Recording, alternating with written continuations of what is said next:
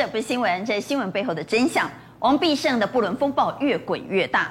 四十八小时前他说我没那么白目，四十八小时后他道歉了。这中间到底出现了什么样的关键转折？特别是在今天稍早独家踢爆的是，王必胜竟然还一领奖励金，而且判决确定。王必胜的乌纱帽还保得住吗？同时，接下来告诉您的是，台湾惊传一起密室失踪案。为什么是密室失踪案，而不是密室杀人案呢？因为没有尸体，没有血迹。问题这个人呢，从监视器画面看到，他就这样进去，但都没有出来过。涉嫌重大的弟弟接受测谎。竟然无法判读，测谎怎么会无法判读？我们在今天特别邀请到测谎专家来到节目现场，所以刚来介绍来节目现场的来宾，邀请到测谎专家李锦明老师。大家好，好，老师测过非常多重大刑案啊、哦，特别是老师在今天带了测谎的部分设备和仪器来到现场，要来告诉我们。怎么样透过测谎来突破心防？而测谎到底准不准呢？刚刚我们说要帮黄子哲测谎，他吓坏了。然后，我们也邀请到 国民党文传会副主委黄子哲。海关好，观众朋友大家好。你知道我们本来要问他的问题是：你觉得朱立伦能不能带领国民党突破困境？一定可以啊！哦，他一定说一定可以。结果万一测出来是说谎，明天要不明天呃，明天就变成前文传会副主委了。好，邀请到财经专家赖先生宪哥。啊，欢迎大家好。以及见识专家谢松善阿先塞，阿官好，大家好；资深媒体人邱明玉，大家好；资深媒体人许胜梅，大家好。好，节目开始，持续带你来关注王必胜的不伦风暴。现在风暴越滚越大，网友痛批：你敢不敢 DNA 对决呢？你虽然出面道歉了，但是对孩子这件事只字不提。当然，所有的记者关心的仍然是王必胜的乌纱帽能不能保得住呢？我们来听指挥中心阿中部长的说法。王必胜衣服会执行长传出负面消息，目前他的状况如何？那爆出这样的疑虑，如果属实，是否会要求调整职务？我们王必胜执行长一向在公领域表现得非常好。好，那里面在私领域的事情，那一切我们待他水落石出。好，那目前没有任何要跟动的计划。我们指挥中心或者我们现在医福会还是非常需要他。至于私领域方面的问题呢，那么就啊留待一点时间空间让他来进行处理。是啊，那您当时听到有没有想到这个消息？就是我第一天一大早的反应，呃，确实过去并不了解这样的状况，所以呃也蛮讶异的。我们在前天谈这个新闻的时候，我们特别提醒王必胜，你千万不要说谎，因为后面可能量会越爆越多。果然，两天前王必胜不认，他说我们只是朋友，孩子不是我的，孩子是这个女孩子跟前男友生的，而且他们已经分手了。但是经过了四十八小时之后呢，王必胜认错了，道歉了。我们来看他怎么说呢？他说啊，我深深表达我的歉意，而且自责。我期望呢，取得家人的谅解，我希望家人能够原谅我，这岂不是已经认了吗？为什么他在经过四十八小时之后竟然认了？是王必胜身为拆弹专家，却在四十八小时之后才要拆弹，但是来不及了，他已经粉身碎骨了。这当中呢，其实有很大的一个故事。为什么这样说呢？一个多月前，我们之前提到了有一个藏镜人，他给了周刊非常完整的资料。其实这几天媒体登出来大概只有三分之一，其中还有很多很多很多我们不知道的内容。我插个话，我们在两天前也提醒王必胜，周刊不可能没有影片，是。第一时间只有照片，就代表周刊仍然留有一手，是不是后续要慢慢陆陆续续的丢出来呢？画面上我们可以看到，刚刚已经有影片了。对，不但有影片，其实而且开始连每个月给多少钱，现在都有都有了。但是呢，其实这个藏镜人一开始给媒体的料的时候，也包括了林小姐她的 IG，IG 里面我们之前有提到了，包括这个爸爸跟小女娃在睡觉的那张照片，还有这个林小姐三不五时打卡的很多的内容，其实都在 IG 里面。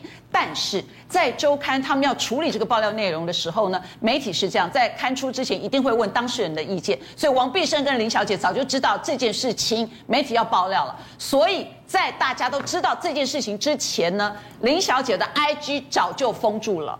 早早就封住了，好，当事人一定会把它封住嘛。是，那封住之后呢？各位记得吗？在四十八小时之前，这个事情整个爆料出来之后呢，王必胜的第一时间说谎了。他说我没有那么白目啊，这是我的老同事，我很爱小孩，这个孩子是我的老同事跟他的前男友生的，对不对？他这一说激怒了。这个爆料爆料人为什么呢？因为这个藏镜人，这个爆料人就是要你去承认这件事情，所以他丢了这么多的内容出来。也就是说，其实刚开始他是期待他能够第一时间承认。是，如果你第一时间承认，每个月给六万块，我就不说了。对，你第一时间承认其他的细节，我也就不说了，包括奶粉钱啊等等，我都不说了。阿关，你太聪明了，就是因为他第一时间说了谎，他没有拆弹，所以这个爆料的人非常的生气。接下来他就把所有的料要给媒体爆料，所以昨天晚上我相信媒体已经知道了。那媒体在接到这个料的时候，是不是也要做一个动作？我在报道之前，我要不要问当事人？所以王必胜应该知道有六万块这件事情了。啊，王必胜知道在今天又有最新的突破了，已经没有办法不认了，所以昨天紧急发了道歉文。不过这个风暴恐怕没有办法歇止，因为现在料越爆越多。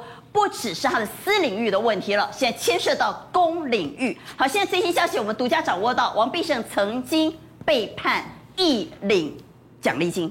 对，那是最新的消息哦。最高行政法院啊，他是在一百年这个民国一百年的时候，台北高等法院他判决以后，王必胜他是上诉，上诉这一次呢就被驳回。那驳回之后，我我先打个岔，这是王必胜在。台北县立医院对担任院长的那个时期是那院长他当时，在台北县立医院，他有一个规定，就是年度的一个奖励金里面有两百万，所以两百万在院长他是可以去做任何的支配，但是对他个人来讲，他一领了二十六万一千八百零九块。那这个钱目前来讲已经确定是这个有判决确定了吗？已经确定了，确定他一领了吗？哎，一领了，所以他要归还。好，所以已经判决他一领了，判决他多领了，判决他要归还这二十六万。那这样还能够扯到只是私领域了吗？现在已经不仅仅是私领域了，这样的人还能官运亨通吗？还能坐在现在这个位置吗？这样的人陈时中还能够说等水落石出再来处理吗？难道现在不算水落石出了吗？他现在都已经认了啊。虽然有一些人还是说啊，这是人家私领域的事，没有错，这是私领域的事，这是跟他太太的权益有关。但是大家有没有发现，这个爆料人他要营造一个氛围是王必胜是一个拆弹专家，自己身上的炸弹都。拆不掉的话，你怎么样处理更多的危机？啊，但是公务员没有私领域这件事，公务员的人品、诚信，包括他如果说谎。都要被检验的，没有错。所以为什么这第二份料更加致命？是因为这个料的内容说，这个灵性护理师跟王必胜呢，他们交往了将近七年的时间。这七年当中，当然也有提到，就说经常是爱相随，王必胜去哪里，林小姐就去哪里。这第一件事情，第二件事情是林小姐三不五时会跟她旁边的人说，哎，这是扣着林小姐的话啊。我老公啊，好忙哦，他是管疫情的，所以经常回家吃个饭就得走了。前阵子呢，都还在要开会讨论疫苗的事情，都差点要把王必胜三个字讲出来。我老公是管疫情的，所以这句话小三露了馅了。第二件事情是呢，这个爆料内容说，这个林小姐三不时都说，我老公啊对我非常好哦，他都会给我零用钱。那如果我的钱不够用的时候呢，老公就会再给我。那现在呢，每个月就是五万到六万。那我们有小宝宝之后呢，这个小宝宝所有的奶粉钱、小孩的衣服、小孩的所有的这个费用，我老公都会出哦，你知道吗？我们这个做老婆的，就是用来宠的。我老公有多宠爱我。天呐，这些话应该都是直接跟爆料人之间的对话才会有啊。问题是，王必胜不是说这个孩子是林小姐跟前男友生的，而且已经分手了吗？那怎么会有一个老公源源不绝的提供他财务上的帮忙呢？怎么每个月还给他六万块，到现在还在给呢？那如果王必胜不是孩子的爸爸，他干嘛帮忙买尿布、买奶粉还给钱呢？还有第三个料，显然就是王必胜在说谎嘛。这个让他粉身碎骨的第三个料，是因为这个 IG 的内容呢，爆料人就直接给了一些照片。这个照片是什么呢？这照片就是说，王必胜很喜欢穿一件蓝色的这个衬衫。其实这个蓝色衬衫，我相信很多民众都有印呃印象，是因为。他出席很多公共场合也都有这个蓝色衬衫。哎，在那个哦，就是这张照片。我们来看这张照片。来，这件蓝色衬衫可以让王必胜到底有没有不伦破案？而且这个蓝色衬衫呢，可以衬出他的身形大概就是这样了哈。所谓厚实的肩膀嘛哈。但是有一个肚子，在林小姐的 IG 上面，好，因为这是她私人的那个 IG，现在已经封住了。在这个 IG 上面呢，就很明显的小女娃的爸爸就经常是穿这个蓝色的衬衫呐。因为版权的关系，所以我们没有办法 po 他跟小 baby 在一起穿蓝色衬衫的照片。对，但观众朋友可以去水果日报网站看，那你可以看得到有一张照片就是。是小 baby 的爸爸跟小 baby 在一起，穿的就是画面上观众朋友你所看到的这一件蓝色的衬衫，衣服一模一样，连肚型啊，那个肚子那个肚腩啊也一模一样，还有那个厚实的。虽然没有看到脸，没错，但比前两天那一张有痣的照片又更明确。但是还有第四个致命的打击。王必胜如果真的，我们现在要说了，如果真的是跟这个小三在一起，你知道这个爆料人把这个对话讲得巨细靡遗。他说：“我呢跟我老公在一起七年了，我们一开始啊，我们是没有想生小孩了，不过我们都没有避孕，我们都算排卵日。这个如果不是很私密的对话被人家听到，怎么会巨细靡遗的讲出来？他说我们都算排卵日，结果。”哎呀，有一天我发现我怀孕了，你知道吗？我老公吓了好大一跳啊！不过没有关系，因为我跟我老公都觉得这个宝宝是上天给我们的礼物。这样听来，我不知道正宫作何感想。林小姐言下之意是，baby 的爸爸跟他还没有分手嘛？所以他直接，如果这个对话是真的，直接打脸王必胜。问题是。小三风暴之后，大家开始找王必胜老婆到底是谁呢？到现在都没有出面说话。其实，老婆不输小三呢。据说长得又漂亮，学历又高，工作又好啊，这又是一个童话故事了。王必胜跟他的太太呢，其实呢，他们是在念大学的时候，医学院的时候就是同班的这个班队，而且是青梅竹马。当时两个人都觉得这一对就是金童玉女。之后呢，我们也知道他们就是双一家庭。而他的太太呢，这位王太太，她美貌跟智慧兼具，也就在台呃，就就在这个荣总呢，担任的是神经医学专家。他们有两个女儿，而且最重要一件事情是，王必胜其实现在住的这个三重豪宅呢，是他太太名下的房子。太太在生活上照顾他，还教育了两个孩子，而且太太在事业方面非常非常杰出。重点是，太太任职荣总，王必胜曾经任职总荣总，林姓护理师过去也任职荣总。其实三个人应该都认识。好，我们回来看王必胜。谎话连篇，乌纱帽还保得住吗？陈时中还能够说这是公领域的问题吗？这是一个政治人物的诚信问题，包括一领奖励金，这已经是公领域的问题了。我们来看过去屡屡传出桃色风暴的政治人物，他们经常都有一套辩解的说辞，包括这一次王必胜，他说呢，我没有那么白目啊，我们只是好朋友，孩子不是我的。过去。呃，曾经传出风暴的有像陈志忠啊，当时传出有招妓风暴，他说这是政治打压。好，童仲彦说看到邱主任不喜欢就不是男人。好，甚至于当时李显荣曾经呃在卫生纸上验到跟那个女孩子 DNA 的时候说，我们是节省共用卫生纸，这种理由都来了。好，还有什么呢？还有肚子痛借厕所上厕所的承重膜，还有。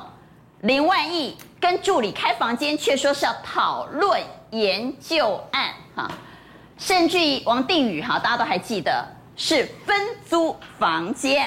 王彦军呢，则是为了帮朋友写自传。哎呀，这些政治人物的理由真是千奇百怪。我们来看过去这些传出绯闻的政治人物，他们的辩解金句。项目也就不再租了，哈，虽然租了几个月而已，那这就是一个。租屋房东房客的关系，那我太太从一开始租屋到现在决定不租，她都清楚。都是在谈自己，谈公共的一些政那个政治上。如果是男人看到邱主任不喜欢他的话，那就不是男人了。告诉他原谅了吗？呃，没有所谓原谅，就是呃信任我，这样。信任你是没有做这件事情，还是认为你有做这件事？呃，信任我没有做这件事情。他说肚子痛的要死，能不能找到一个洗手间啊，Starbucks 还什么？我说这里根本没有这种东西，也没有加油站，所以呢，就一直走走走，就看到了那里有一家 motel。我说那那你快点进去，就可以去那边的方便一下。子珍，王必胜虽然已经道歉了，但是他没有针对说谎这件事道歉哦。没有错，有一句话说，错误不在大大小，态度是关键嘛。嗯。好，那王必胜看起来第一时间是没有是说了谎话，对，是说了谎，没有把实情说出来。嗯。即便所以他现在道歉，但是他并没有为了他之前的说谎而道歉。那这件事情，我觉得会引起更大的风波。嗯。事实上，王必胜现在的职务哈是医福会的执行长。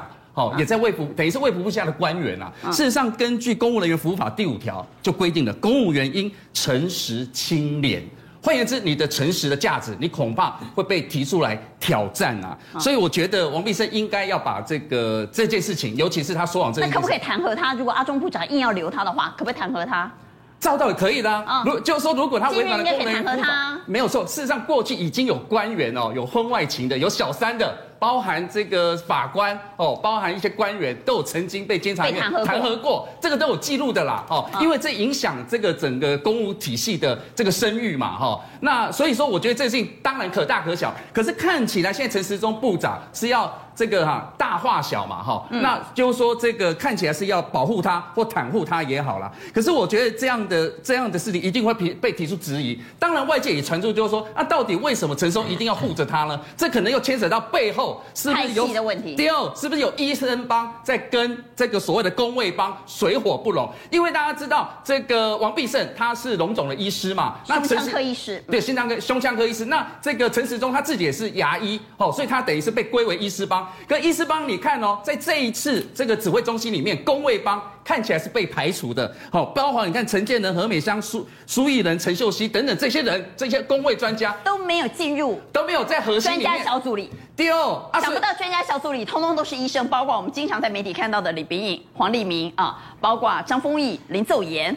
专家小组里竟然没有公卫帮的角色，所以外界就说医生帮跟公卫帮水火不容啊。对哦，就好像有这样的紧张关系啦。啊，在所以说这个王必胜因为跟陈松是通都是医师帮的啊，所以说一公可能会比较袒护他。所以这件事情你看他他特特别还讲说什么防疫需要王必胜，所以怎么样？现在几乎确定不会换掉他的。可是你不会换掉他，假设那你是没人了吗？防疫需要王必胜，你吹波浪啊哈？我 但台湾人才济济，根本一定爱王必胜。是啦，我我认为王必胜非常优秀。哈，我事实上我私底下也认识他，他是一个很认真的医师。可是没有办法，这个事情已经成为事实。他的绯闻，甚至他过去的一些记录，踩到道德红线，丢哦，甚至是法律红线了。所以说这件事情，我看如果要护着他的话，我觉得整个卫福部，甚至是指挥中心的这个声誉，可能恐怕会质疑了信任度等等。好，事实上政治人物有小三，有不伦，有婚外情。下台是标配哦，是标准配备哦。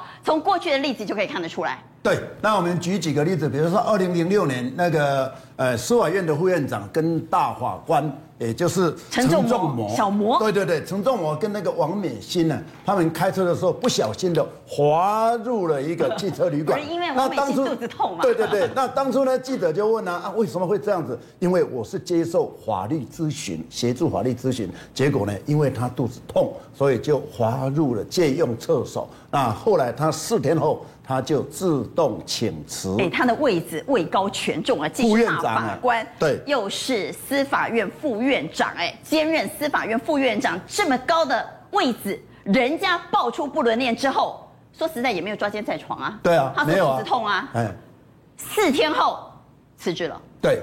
那第二个是二零一四年的劳动部的部长，也就是呃潘世伟。那潘世伟呢，被曝跟小他二十三岁的一个秘书呢，两个人有不伦之恋。那这个秘书呢，原来就是在他当文化文化大学系主任的时候的一个学生。后来呢，他任职以后就把他拉来当秘书，后来又当到了办公室的一个主任。那最主要呢，还是被曝怎样？他每个礼拜三固定的。哦，每个礼拜三对，跟这个秘书呢吃饭以后，然后到秘书的一个助手，有时候连礼拜六、礼拜天呢，他也不陪家人，也直接陪这个秘书。当然，他在这个事情之后，也被里面的一些人媒体爆料很多的事情，包括他在五年里面，他有出国去开会，结果呢带的这个秘书呢六次出去，那最后一次也就同一年二零一四年那一年，他到瑞士去参加一个所谓的全世界的劳工会议，结果呢本来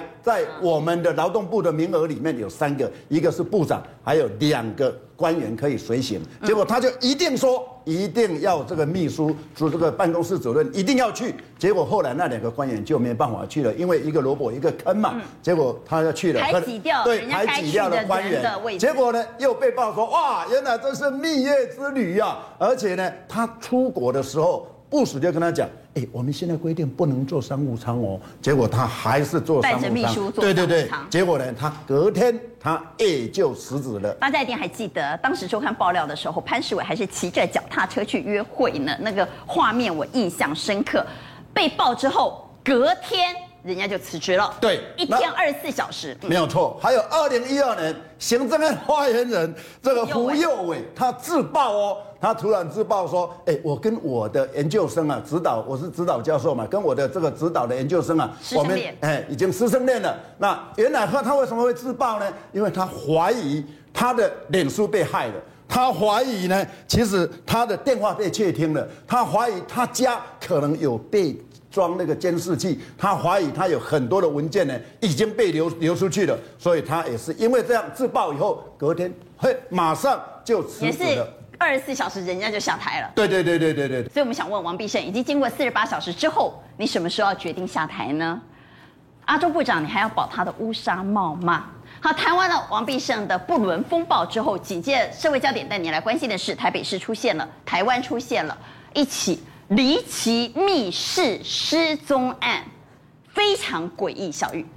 话说哈，这个失踪的男子啊，姓杨啦哈，他今年五十七岁。然后呢，呃，我们现在称他叫阿金好了哈。他们家有十个兄弟姐妹，他排行老八。那他单身未婚哈，就一个人住。那他本来是这个驾训班的教练，结果后来现在退下来。那就他的姐姐说呢，这个阿金呐，平常这个很单纯哈，也没有跟人什么来往。那他平常就是参加这个佛经的活动哈。好，那话说他为什么会突然消失？现在涉嫌重大的呢，就是指向他这个弟弟哈，跟他差三岁，排行。老九叫做阿，我们先插个话，观众朋友，你现在在画面上监视器画面看到的都是阿金的弟弟啊，大包小包的都是阿金的弟弟，他出出入入阿金家，好像在搬东西，对，被拍到。嗯、那为什么这两个人会有纠纷？简单来讲啊，哈，就是说阿金住在信义路松德路的一个房子哦，市价大概三千多万哈。那这个就是说，在他这个两个人的妈妈生前呢，有说了。说这个房子呢是死了之后要给两个兄弟平分，可是不知道为什么哈，他妈妈后来就反悔了，就说那就只给哥哥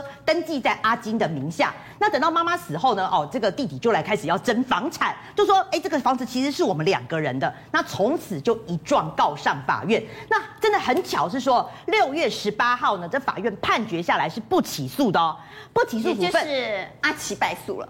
哎，对，就不起诉，因为阿奇告阿金嘛，哈，没错没错。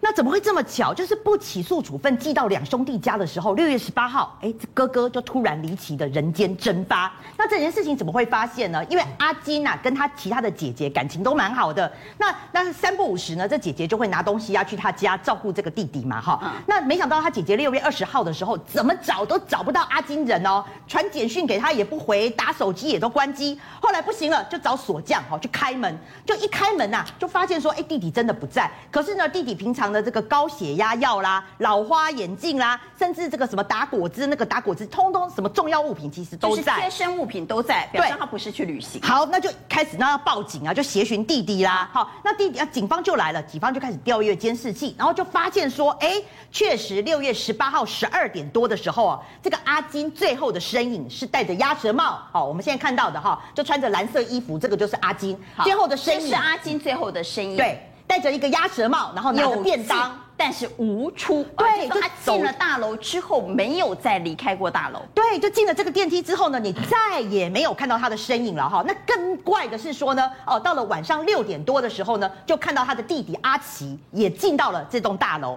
那阿奇进去了之后呢，一直待待待待待待，待到隔天下午的两点多，你现在在画面上看得出来，就是这个阿奇，他待了到了两点多之后呢，他才才出来，待了一天多。那后面呢，六月二十号、六月二十一号。总共呢，好都出入了七次，哎，就进进出出，对，而且更诡异的是说，他每次进去都背着大包包，对，都背大包包进去，然后甚至有时候搬大纸箱啦，哈，还拿木板啊，还拿吸尘器啊，就是去哥哥家。那到底去要干什么？好，那警方发现这个线索，当然跑去问这个阿奇啊。那阿奇就说：“哎呀，因为那个房子啊，这个我本来说好就是我们的啊。那哥哥我看他不在了，那那我就赶快赶快把这个房子清一清啊，我要租出去卖给别人也都可以啊。问题是他还帮哥哥缴管理费，对，这就是非常诡异的地方啊！哎，真的，你哥哥不见了，你还帮他缴管理费？好，那还有第二个疑点来了哈。嗯”警方就发现说，这个阿奇呀、啊，就晚上深夜啊，哈，没事，你怎么会去一个偏山？偏山叫做虎山步道，嗯、那个大家知道，那个四兽山那边信义区四兽山有一个虎山步道，那、啊、你晚上去那边干嘛？他说，按照我白天去整理房子，我平常有运动的习惯，那所以呢，我就只好趁晚上，哈，就就就是去那个，嗯、就是去跑步啦，哈。好，那好，那现在这个他说法通通都来了嘛，但是他嫌疑重大。对，问题是，警方到家里去。没有任何血迹反应，对，因为找不到尸体，对。好，那两两个重点嘛，那第一个就是一定是，譬如说大家现在怀疑说，哎，涉嫌重大的弟弟是不是把哥哥啊给杀了，或是分尸啊？不然你你不然你那个一个人这么大的一个人，你要怎么把他？拿出台出来，对不对？好，那警方怀疑这个分是不是有分尸的嫌疑，就跑去了第一个阿金家，就把所有包括阳台啦、浴室啦、厕所所有的排水口，你有可能洗刷尸体，甚至就是说这个切割尸体的部分，全部通通都做了，完全没有任何这种反血迹的反应。好，所以我们来听姐姐，她也是阿金，也是阿奇的姐姐，提出了控诉，她认为她弟弟有可能被分尸杀害了。哎，十八号的六点多，这个九弟进来了，但是自此以后就都没有看到八弟的进出。唯一没有监视到的就是安全梯，那安全梯就是家门口一出去就有垃圾桶，是完全照不到的。那我是怀疑会不会是分层丢弃，他就打电话来骂我，就说你不要在那边乱，啊，你在乱什么？啊，就骂一些脏话，大家都是很怕，因为毕竟这是手心手背都是肉。今天怎样对我们来讲，什么哪一方面的消息对我们来讲都是不好的，因为我们都会于心不忍。离奇的这一桩密室失踪案，我们要问一下鉴识专家沈三，你是血迹鉴识专家哦。现场如果真的杀人而且分尸了，就算他再怎么轻，也应该会留下血迹反应，因为现在的科学仪器很厉害，怎么会测不到血迹反应呢？对，所以测不到有一种可能啦，嗯、就是可能真的不在那个地方杀。哦，那也不是第一现场。对，可能不是第一现场。可是问题是阿金，也就是这个哥哥，有进去大楼的画面，却没有离开大楼的画面呢、啊。如果在里面杀人，假设第一现场真的就是在屋内，在屋内的话，我认为不太可能完全找不到血迹。我们就举烟头颅案，嗯，还记得吧？烟头颅案，案，对，二零一三年三月十五号的时候呢，三重分局大大同派出所接到一个。一封信，一封信呢，里面呢，上面就写的是说，啊、这个呃，在呃嘉义呢水上啊、那个农会呢，距离两百公尺公园的厕所呢，呃，里面有一个人头，那个头颅呢，他叫陈婉婷，我是好心人，请你们警方去处理，就这样子，就警察觉得一愣一愣的，这个信搞什么呢？结果就打电话到这个水上呢，这个分局呢，请他们协助，真的去找。就在一个玄树上天宫，他那个厕所是玄树上天宫的一个厕所，去找真的找到那个手提袋，里面有一个头颅，啊，那个头颅呢，上面还附了一个字条，陈婉婷，就这样子。那警方就开始查陈婉婷了，结果陈婉婷最后查到三重分局有一个陈婉婷非常像，然后呢，他跟他哥哥叫陈家富是住在一起，对，住在一起的。结果呢，警方讲呢，那应该是陈家富涉嫌程度很高，就开始调监视器。结果监视器的一掉呢，全家富拍到他大包小包。对，这个呢，这个现在拍到的这个是他在那个要到嘉义水上呢，悬树上天宫的时候，他变装啊，他变装，变装，对。但是他出门的时候呢，出门的时候那个大包小包也有拍到。结果呢，拍到以后呢，但是最主要这个案子呢，他当时呢，这个案子警方就开始要收。当时最大的问题跟今天这个案子一样，也是没有找到他的尸体，也是没有测到血迹。但是呢，刚开始没有测到血迹，嗯，后来怎么样呢？后来没有测到血迹，他的那个所有包含刑事局啊、新北市的，通通动员了，没有测到血迹，他们想说不可能啊，最后动用了三只救难犬，啊，小狗啊，哎，这小狗啊，所以小狗的鼻子比我们还灵敏，一闻一闻，果然有血迹。所以呢，你说杀了一个人，分尸完全全没有血。小狗的鼻子比科学仪器还。对啊，三只小狗一闻就这里，结果总到后来总共找到七处。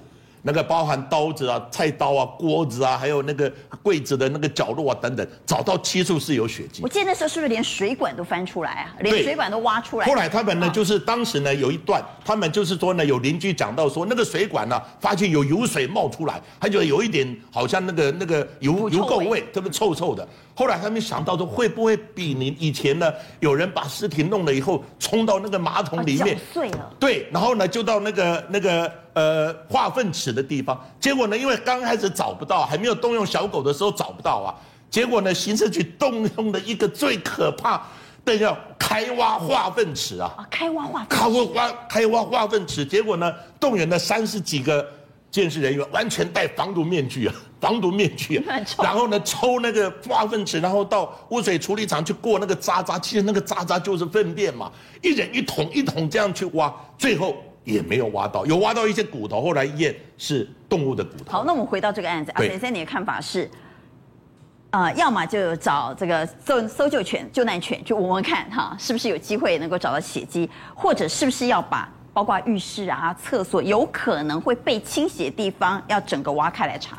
对，当然这个他们有动用的救难犬，他救难犬不是原来那三只小狗，另外一只。有动用救难犬。有有有，他用了一个叫福星，好福星呢，他是专门训练闻血迹的。嗯。结果呢，他这一次呢就跟着那个不是虎山啊，那个刚刚明玉讲那个虎山步道，他跟着步道，因为要找可能弃尸的地方，弃尸的地方去闻，但是呢闻了。好久闻了几十天没有，就是没有。但是我一直建议说，室内，因为室内现在找不到嘛。对，你看原来刑事局新北市烟头路也找不到啊，就是靠狗去闻嘛。所以室内也要找狗去。当然当然，室内我觉得比较有可能清洗的地方。对，开始挖，也许要挖，又要挖，因为呢，你那个血有很多呢，它表面通通洗得很干净，是有可能的。但是呢，你画那个水管里面有时候卡到一个毛屑啊、铁锈啊什么的，卡在那个里面，所以呢，基本上是可以这样做的，可以这样做的。但是呢，如果要往挖化粪池，我觉得不太建议了，那个。整栋楼这个整个下去，那个粪便有多少？真的我不太建议，因为到最后也没有实际的效果。不过现在还有一个就是要靠那个监视器，所以呢，监视器当然监视器已经有拍到有拍到，可是拍到是大楼的。那大楼外面他那几天去了哪里？去了哪里？往哪里走？是真的往虎山步道吗？还是因为呢？烟头鲁那个就是拍到他从家里面到台北车站，台北车站到嘉义，嘉义到水上绕了一圈。所以呢，他去哪里？这个要另外他那个袋袋，那个袋袋啊，那个背包等等，要找里面是不是说不定装了一些分尸啦、尸块啊，分了七次带走啊，尸块啊，分了七次带走。袋子有可能会有血迹反应。对，那这个血迹反应里面的这些东西能招。另外呢，我在想有没有可能其他的后门没有监视器的，没有监视器的，他现在有监视器让你拍到，没有监视器的，是不是从后门那个地方也要查？另外呢，还有那个他们有一个垃圾桶。垃圾桶呢？他姐姐因为这个案子，其实他姐姐有找我，有找我，有找你啊？有找我，但是我跟他讲，我说对不起，我是小老百姓，我现在退休了一介草民了，所以我现在没有办法帮你。他要我去侦查，我说我怎么帮你侦查？我说我没有办法。所以那个案子在十几天，大概呃二二二十几天，他有 email 给我，我一直研究这个案子。我说这个案子也很怪，真的很怪。这个案子还有另外一个诡异之处是，设有重嫌的阿奇，就这个弟弟啊，其实仅仅对他进行了测谎。但测谎的结果竟然是无法判读。我们要问景明老师，你是测谎专家，无法判读，为什么会无法判读？呃，无法鉴判在测谎界里面哈，其实大概一两成呢。就是说你在测十个，那我久久就会遇到一两个。是他状况不好吗？还是我们问的问题不对啊？都有可能，太多种因素。那事实上测完，我们有时候也不知道说，到底无法鉴判的原因在哪？譬如说，他的生理环境不好，譬如说有些人哈。我们测谎会记录几个频道，一个叫呼吸，一个叫汗腺，一个叫心跳血压。呼吸、汗腺、心跳血压这三个频道在测哈，看它有没有波动起伏。啊，事实上有时候我们在测那个受测人哦，你会发现说，我们即便设计一个问题，这样他故意说谎哦，有些人汗腺完全不起来的哦。那种心跳会起伏吧？会紧张吧？对，那就只能依赖心跳。哦哦，那有些人是血压很稳定哦。你即便设计一个故意说谎的问题，他血压仍然很平稳。然后这种图谱我们都看过啊，所以如果你真的遇到一个受测的人，那那真的生理环境特异哈。他只要少掉一个频道哈，你剩下那剩你少掉一个频道，就剩下两个频道。你用那两个频道去判断，也许你的分数的加总就没有办法达到正六，或是大负六，还是会变成无法宣判。过去测过非常多的重大刑案，可不可以讲几个例子？怎么样透过测谎来突破心防？其实这个案子哈，跟我以前十几年前，我当时还在担任警察事务官的时候测的一件案件很相近，只是那个案子他是有踩到血迹的，那人也人离奇失踪了十几年。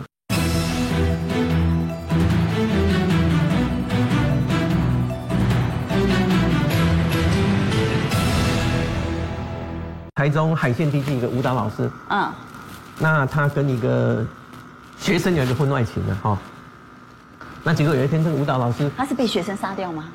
哎，对，哦，怀疑是这样的哈。那有一天这个舞蹈老师就是人间蒸发，跟这个阿金一样，人间蒸发了。嗯，第一个想到就是他这个学生嘛，因为他跟他有婚外情嘛，所以警察就第一个就找找到他家门口。果然在他家的前院找到血迹呀，血迹拿起来跟他的子女对，是妈妈的没错啊，是那个舞蹈老师的。好了，这个学生就说了，有啊，他那一天晚上来跟我吵架，我们互相拉扯有斗殴，然后啊，所以就会有血迹嘛，他受伤，他就开车跑了，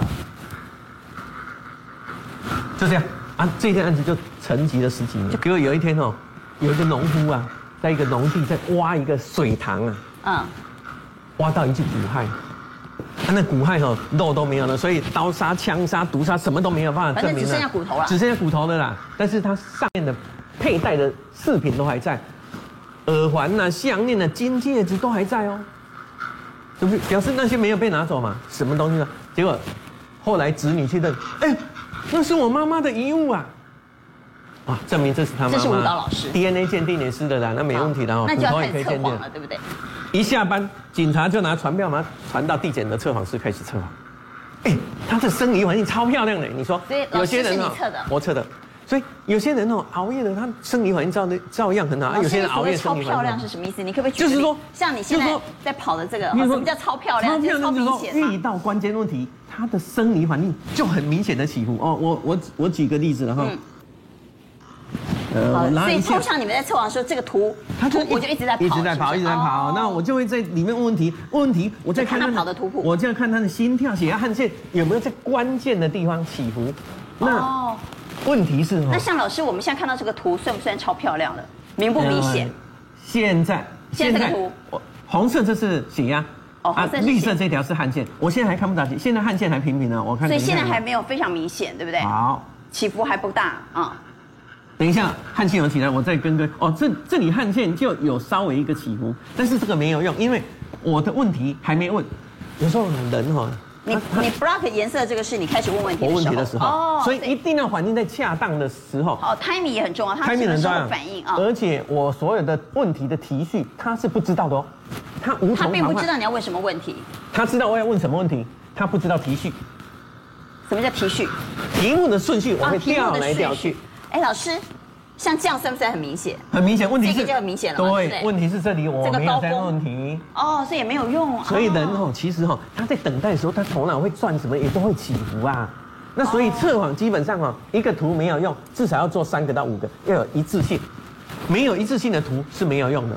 因为它经常会起伏啊，那如果你三次我提序换来换去，你都命中，那就不是巧合了。就是你左问右问，左问西问，每次问到关键问题，它就突然跳起来。后来那那个就有对啊，后来这个这个学生我就测了嘛，就是说我我其实我一开始不是测说老师是不是你杀的啦？你怎么问？我测他哈，问问题也很重要。问问题很重要，就是说其实他出土的时候哈，他身上被绑了一条绳子。出土的时候身上一条被挖出来的时候骨骸虽然是骨骸啊，但是看到身体上有一条绳子。好，那条绳子绑在身体的什么部位？如果你不是凶手，你会知道吗？不会知道啊。对，那我给你猜了，他绑在脚，绑在膝盖，绑在腰部，绑在手部，绑在颈部。那他就说不知道就好了啊。他说不知道哈。对。结果每次都反应在颈部。啊，就是当你问颈部的时候，他就特别反应。头部、颈部跳起来，脚部是不是颈部？三次都这么。所以你每次问颈部，他就跳起来，跳起来，跳起来。哎呦，maybe 哦，很有可能性。来，第二个我再问，其实他身上有很多饰品都在，他们家属说，我妈妈还有一个东西不在，他妈妈还有一个劳力士表。啊，劳力士表，劳力士表。所以你每次问劳力士表的时候，那没有，我就问他哦，来，死者身上有哪些东西不见了？你知道吗？他说我不知道。哎，十年了，他还记得哦，他拿走他的劳力士表，他还记得十年哦。耳环不见吗？戒指不见吗？项链不见吗？内裤不见吗？胸罩不见吗？手表不见吗？所以每到手表，啊、我跳了一跳，你是手表跳。那我就跟侦查队长说，就是他们啦，没有那么准的啦，哪里？你会每次都反映在手表，后来他们就把这个嫌犯带去那个水池那里，就拿着那两个石块铜板，来死者在天之灵，如果站在这里的是杀害你的嫌犯，请赐给我们一杯，就丢上去，啪一杯，他就跪下去了。醒杯啊？是不是醒杯我不知道，那个侦查队后来跟我说，那个草地上我怎么看得出醒杯？丢上去我就喊一杯了，他就跪下去了啊。台湾的密室失踪案之后，几届财经焦点带你来关心的是。泰丰和南港轮胎之间吵来吵去，南港轮胎是泰丰的大股东之一啊，从去年吵到今年还在吵。那么现在最新消息是，法人董事赵国帅突然遭到了撤换。赵国帅突然遭到撤换泰丰法人董事的职务之后呢，董事葛作亮就发了声明痛批林学普是过河拆桥。在今天我们特别邀请到董事葛作亮来到节目现场，作亮兄你好，主持人好，大家好，也邀请到资深媒体人国元。娟姐好，大家好。好，到底发生什么事哈？啊，公先来讲，我来先帮你做个翻译啊。你刚才讲的是文言文，我帮你讲到白话文。什么叫撤换法人董事？开除了，回家吃自己了，就是这么简单。赵国帅突然被开除呢？哎，你要知道，哎，在今年的十月十五号啊，开了泰丰一百一十年度第一次的股灵会，谁是主席？赵国帅啊，挥着大军。好不容易让南港轮胎成功的入主到了泰丰了，所以他本来就是南港轮胎的法人代表。对，他代表的是南港轮胎，却被南港轮胎的老板给 fire 掉了。对，你要讲很奇怪吗？哦、我代表你的南港轮胎，然后好不容易终于成功入主了泰丰了，市场结果短短几天，在你刚啊，十二天，十月十五号经过票选成为董事，十二天连两个礼拜都不到。就各种乞讨了啊！这是下面来几最短命的董事啊！对啊，你要知道，当初我们讲实在话，南港轮胎要入主泰丰的时候，最重要的一个目的是什么？希望能够活化整个泰丰轮胎，然后呢，间接的能够帮助泰丰轮胎浴火重生，甚至能够处理一下泰丰中立厂这块黄金中的黄金的土地。好，所以一切都是为了那块中立土地呀、啊。不过也来问一下左亮兄，是据说呢。呃，林学普打了一通电话给你，不是他打的，是江庆新董事长打的。然后我接到以后呢，他再把电话转给林学普。哦，所以其实是江董打的。对对对。但这样听起来是江董帮林董打的。对对对对对。所以林学普跟你通电话说了什么呢？这个跟各位报告是这样子，我们本来是今天二十八号要开董事会，第二次董事会 啊，那我就在十九号。我就提了一个提案，啊，我说希望呢，董事会成立三成为成成立三位成员来贯彻股东大会的这个议案，啊，那就是处理这块土地。所以这块土地怎么处理，在股东大会已经通过了。对对对，那就要叫股东大会的决议啊。所以要有三位董事来执行嘛，然后再向董事会负责报告嘛。那这个案子是十九号上去，二十号电话就来了，转给我以后，林学普顾问他就跟我讲，哎。我讲了一堆，他说他不同意这个案子，他不同意。这是经过大会。我说你这个案子你不把我摆上去没有关系，我就临时动议提出来啊，就这样子。然后他就很不爽，电话就挂了。但我个人这这个最严重的就是他只是一个顾问，他在泰丰轮胎没有担任任何职务。一个顾问怎么可以插手董事会的事情，而且独揽公司大权，都有权无责，这严重破坏这公司治理啊。好，第二个是如果。这块土地怎么处理，已经是经过股东会，是啊、呃，已经是走完程序的，他怎么能够翻案呢？他他怎么能够不同意呢？对，我也搞不清楚为什么这个样子。我至少你到董事会开会，我们现在延到十一月十二号嘛，啊、你董事会上你要给我说明嘛，你你理由讲得出来，大家都能信服，你晚一点开发。可是现在不是啊，我们的董事股东大会的决议是马上要开发。他为什么可以？我搞不懂他到底。股东大会的决议是这块土地马上要进行开发。对对对对对，对。但他不同意。好，我来问一下国务院，不同意的原因是什么？是如果马上开发，他们有好处吗？还是他有其他的打算？我跟你讲，这就要想要唱一首歌叫《连后》，你知道吗？林宣普感觉上就在这个布帘后面呐、啊。整个影武者控制了整个泰丰的运作，哎，他是代表南港的最大股东，对不对？是。可是他自己本身不进入到董事会，他派了法人代表进去，然后又把人家干掉。对，不高兴还把人家干掉，那就算了。然后呢，他还整个逾越了董事会。你要知道，关键其实就在这块土地，这块土地啊，四万四千平，然后中间还有一块公园，跟大安森林公园一样大，那根本就是已经比那个信义区还要更值钱的一块土地。那。这个时候股东会不是已经做出了决议，说，哎哎，我们这块土地啊，我要把它放到市场上公开的标售，没错吧？股东会的决议，而且提议合法啊，公开标售最好。提案人就坐在您后面，就是葛董他提了，所以这个东西股东会经过了表决以后呢，送进了董事会，董事会就要听股东会的指令嘛，当然，然后开始要去卖这块土地嘛。但但是你要知道，这个东西太有价值了。所以呢，林学普其实说真的哦，就惊，你知道心很痒，你知道吗？痒了怎么办呢？他在这段时间的时候呢，他其实已经秘密的派出他的神秘部队出来了。这家神秘部队呢，就叫做南荣开发公司。南荣开发公司是南港公司的百分之百持有的子公司。嗯，哎，他可以说是你要知道，南港现在已经是泰丰的最大股东了，对不对？哎，那你南荣公司跟南港有关系，你跟泰丰有关系。这在证交法没有规定，这叫关系人交易，交易对吧？你要有重讯，还要经过谁的同意？董事会。啊、请问葛董，你知道南荣开发已经进到泰丰中立场了吗？你知道吗？完全不知道。你看，董事都不知道。可是呢，林学普已经把他的神秘的部队呢杀进了中立场。看完了以后，只讲了一件事：这个土地太棒了，要要卖掉。哇，唔干嘛？哎。他最高这个土地现在看上看一百亿起跳哎，如果要公开标售的话，一百亿起跳。那如果他自己不管这个土地的标售，一开始来用呢，用南阳开发复制整个世纪明珠的一个成功开发的经历，他自己弄呢，钱进谁的口袋？如果是公开标售的话，是进所有泰丰四万八千名股东的口袋。但是如果是南荣开发自己来弄呢，进谁的口袋？所以我很多事情我们不用去问。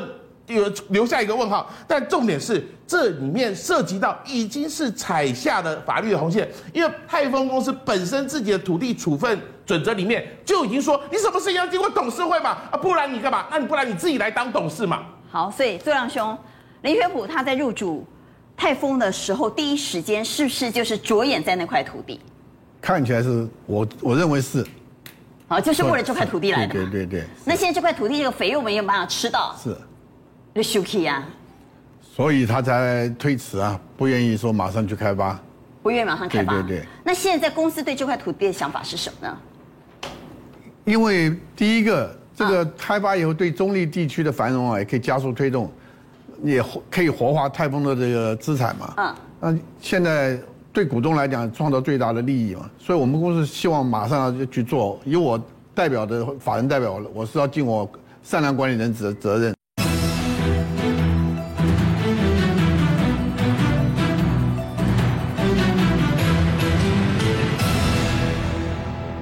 土地如果照刚刚国元说的，以现在市价卖出的话，对于泰丰的 EPS 会增加多少？因为这关系到广大股东权益，我们不能因为一个人他觊觎这块土地，就影响到所有股东的权益啊！你们有没有计算过？我很保守的讲，大概要三十块，EPS 三十块。对对对对，娟姐一点都不夸张。为什么你知道吗？泰丰的股本多少钱？四十七亿，这块土地随随便便卖一百二十亿。三倍的价钱，它的资本额三倍啊，EPS 三十块，太正常了。所以你说，所以这块土地关系到这家公司的 EPS 高达三十块，不要说董事会了，小股东也没办法接受啊，你别大奥北木啊。对，所以呢，那很多人就有些人是会看上这个东西，但是重点是你要让董事会去执行嘛。啊，如果你这样就干预的话，这已经违反了公司治理的原则。